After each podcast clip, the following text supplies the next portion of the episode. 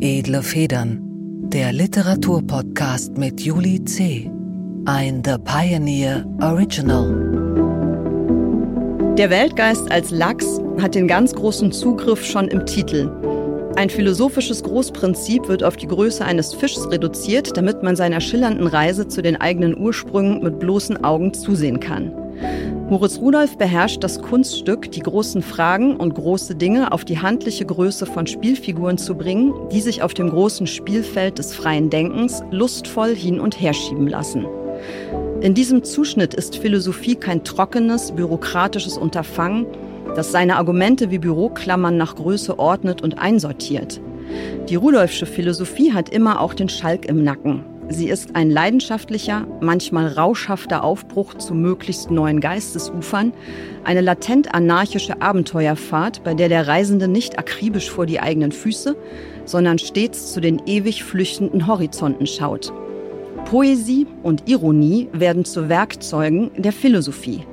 Deshalb wirkt der Weltgeist als Lachs wie eine frische Gedankendusche, die eine Menge Staub und Ballast aus den geistigen Gewändern spült. Humorvoll schöpferisch, augenzwinkernd, größenwahnsinnig, dabei immer gewissenhaft präzise in der Ausformung des Arguments, ein Philosophieren, das im besten Sinne kindlich daherkommt, mit dem heiligen Spaß und dem heiligen Ernst des spielenden Kindes.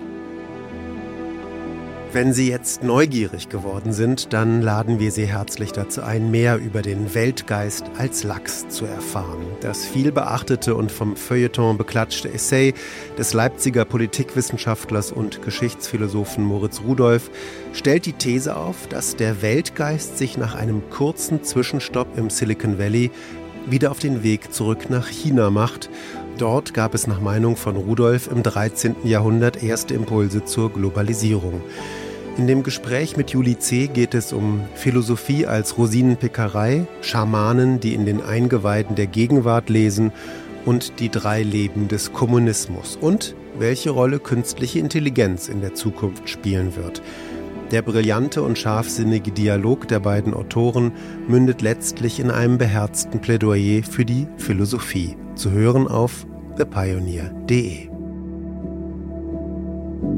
Edle Federn, der Literaturpodcast mit Juli C. Ein The Pioneer Original.